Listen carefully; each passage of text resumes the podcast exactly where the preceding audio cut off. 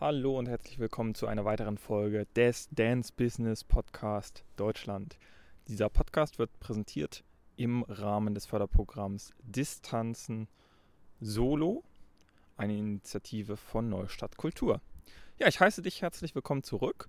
Heute mit der Fragestellung, wie würde ich vorgehen, wenn ich nochmal von Null starten müsste? Wir sprechen also darüber, wie man den Marktzugang bekommt, wie man seine ersten Erfahrungen macht und sich einen Track Record aufbaut. Ja, also wie würde ich anfangen? Ich denke, am Anfang einer Karriere ähm, braucht es auf jeden Fall Biss. Es braucht eine hohe Schlagzahl und einen hohen Ehrgeiz. Denn ich glaube wirklich, dass das mit das Schwerste ist an dieser Karriere, erstmal überhaupt den Fuß in die Tür zu bekommen. Und da scheidet sich dann wirklich auch oder trennt sich die Spreu vom Weizen, wie man so schön sagt. Das bedeutet, nur die Leute schaffen überhaupt richtig den Einstieg, ähm, die wirklich richtig Gas geben. Der erste Schritt für mich persönlich wäre auf jeden Fall, sich erstmal ein halbwegs professionelles Portfolio zusammenzustellen. Dabei muss man jetzt noch nicht extrem viel Geld investieren. Es geht eher darum, sich und sein jetziges Können, was auf jeden Fall schon auf dem Level eines professionellen Tänzers sein sollte. Versteht mich nicht falsch, es muss nicht perfekt sein, was ihr könnt. Ihr müsst nur überdurchschnittlich gut sein. Ähm, vielleicht in einer Sache, vielleicht auch gleich in mehreren Stilen. Die erste Sache also Materialien erstellen. Was gehört dazu? Auf jeden Fall Fotos, Videos, einen Lebenslauf und ähm, eine gepflegte Social Media Präsenz. Wie geht man da genau vor? Bei den Fotos kann ich auf jeden Fall empfehlen, sich Gedanken zu machen, sodass das Ganze durchdacht rüberkommt. Es sollten also nicht einfach nur irgendwelche Handyfotos ähm, im Kinderzimmer sein oder so. Handyfotos sind schon okay, gerade so low budget. Die heutigen Handys können eigentlich so viel, aber ähm, denkt dran, ihr müsst euch von eurer besten Seite zeigen. Das heißt, vielleicht einfach vor einer weißen Wand mit ein bisschen Tiefenunschärfe, sodass man wirklich euch als Center of Attention sieht.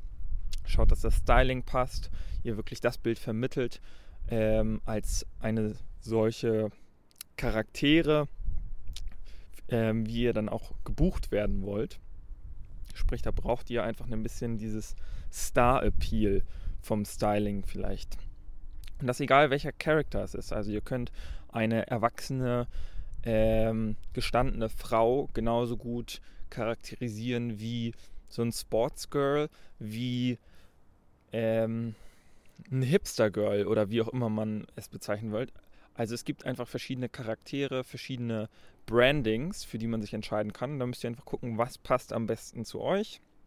Und dann versucht ihr das vielleicht sogar ein bisschen zu verstärken über das Outfit, über das Make-up, über das Styling von den Haaren, damit ihr euch wirklich klar abgrenzt von der Konkurrenz. Denn klar ist, wer mit so einem Bauchladen in den Markt kommt und alles gleichzeitig anbietet, sagt, hey, ich kann alles und hey, ähm, ihr könnt mich als alles buchen. Das funktioniert meiner Erfahrung nach meistens nicht so gut. Einfach weil der Kunde dann immer die letzte Extrameile selbst gehen muss und sich quasi mit einer Transferleistung vorstellen muss, wie würdet ihr jetzt in seinem Endprodukt, also zum Beispiel einem Film, einem Musikvideo oder auf der Bühne aussehen. Während wenn er das gleiche da eigentlich ja in Farbe vor sich liegen hat, sprich auf Fotos, auf Videos etc., dann äh, fällt es ihm viel leichter, sich das genau so vorzustellen und die Wahrscheinlichkeit, dass ihr gebucht werdet, ist natürlich viel größer. So viel zu den Fotos.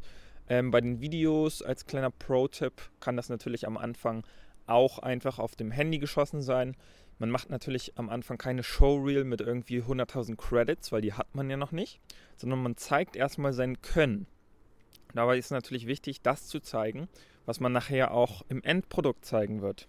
Also wenn man Choreograf ist, sollte man zeigen, dass man einen Artist in Szene setzen kann und sich nicht nur coole Tanzschritte ausdenken kann wenn's, wenn man in Richtung Werbespot gehen will oder so, sollte man auf jeden Fall die Perspektive mit der Kamera gut beherrschen und zeigen können, wie kann man jetzt mit der Kameraführung bewusst die Blickführung des Zuschauers beeinflussen.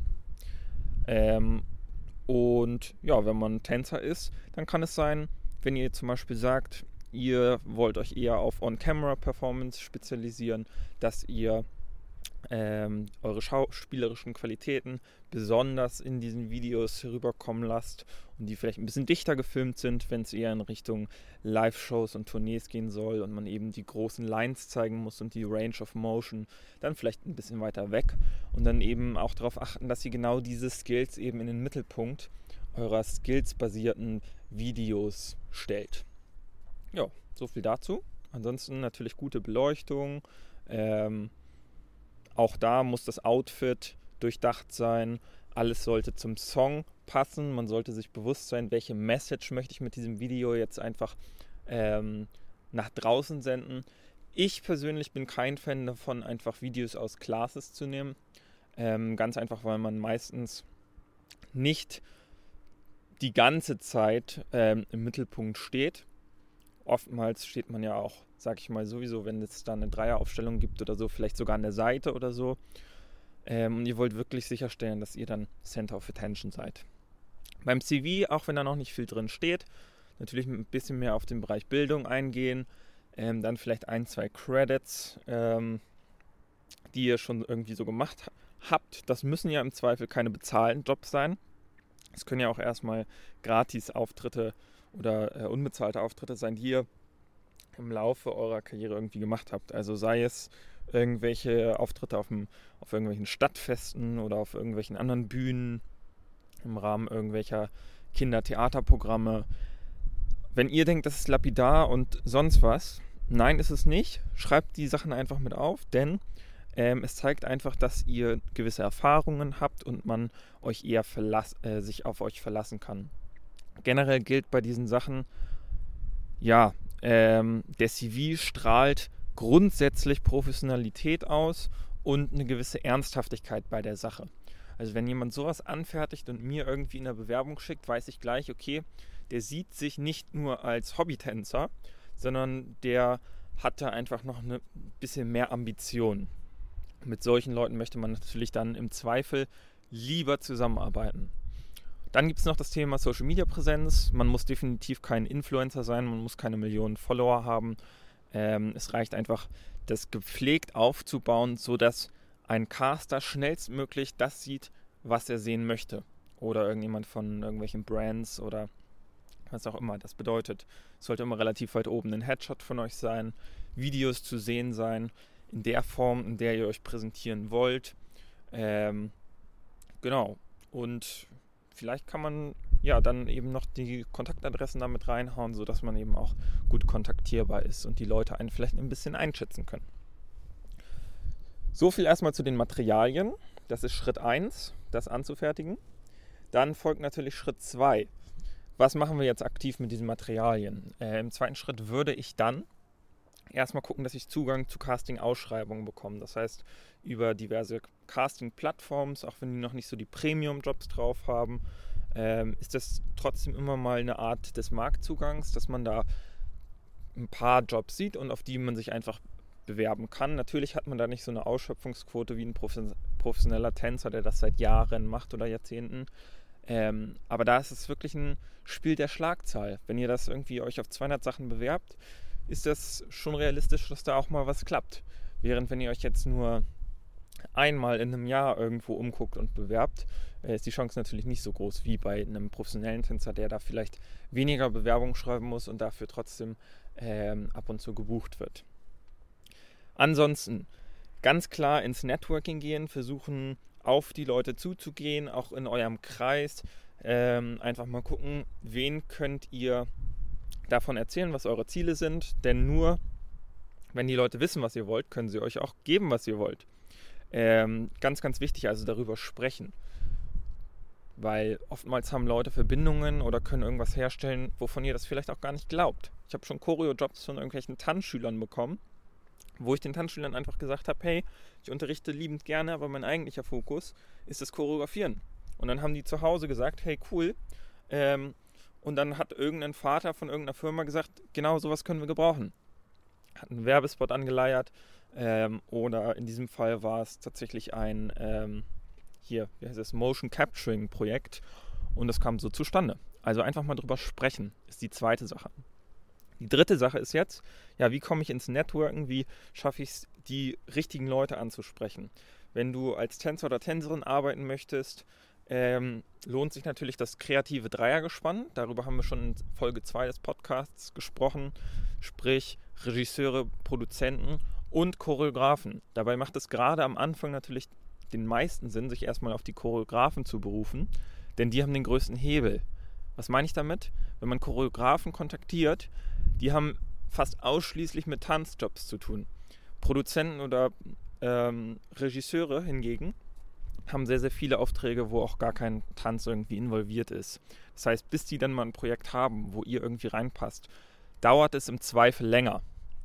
Diese Kontakte lohnen sich dann insbesondere, wenn ihr einfach schon ein bisschen länger im Business seid und alle äh, Choreografen euch irgendwie kennen. Was würde ich dann noch machen? Schritt 4, und das ist, denke ich, der allersinnvollste. Klärt euch eure eigenen Jobs am Anfang. Versucht auf kleinere Artists zu, zu gehen, die sich vielleicht keine großen Tänzer leisten können am Anfang und dann profitiert ihr voneinander. Ihr erarbeitet mit denen etwas, habt dann aber Material und Jobs, die ihr irgendwie vorzeigen könnt. Oder macht das Ganze noch strukturierter, geht vielleicht auch gleich an größere Leute ran, macht richtige Jobs draus, informiert euch, was kriegt man für so einen vernünftigen Tanzjob und nehmt dann von denen vielleicht auch direkt eine vernünftige Gage. Ähm, oder kleine mittelständische Unternehmen. Dreht eure eigenen Werbespots, Werbevideos für die. Das sind ja alles Credits, die ihr dann in den CV packen könnt. Ähm, Videos, die ihr vorzeigen könnt, die einfach zeigen, hey, ihr seid aktiv. Und dann ist das wie so eine Art Aufwärtsspirale. Das heißt, man fängt erstmal an und das wird größer und größer und größer und irgendwann sehen die Leute, hey, die arbeitet regelmäßig, der Trust entsteht, andere Tänzer empfehlen ein, ähm, man macht mal größere Projekte und irgendwann ist man sozusagen drin. Wie das jetzt im Detail funktioniert, da gehen wir auf jeden Fall wann anders nochmal ein. Aber das sind so die vier Schritte, die ich auf jeden Fall gehen würde. Ähm, beziehungsweise dann fünf mit erstmal dem Portfolio erstellen, wenn ich jetzt nochmal von null starten würde.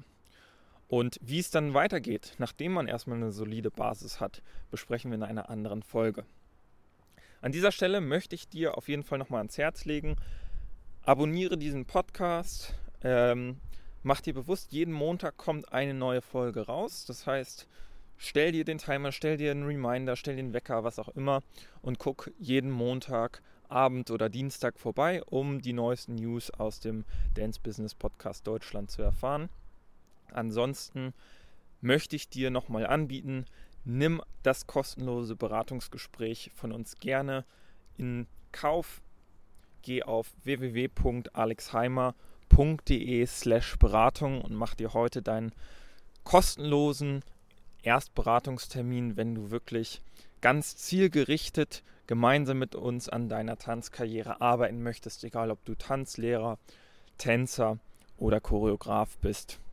Wir helfen allen Tanzschaffenden auf das nächste Level zu kommen.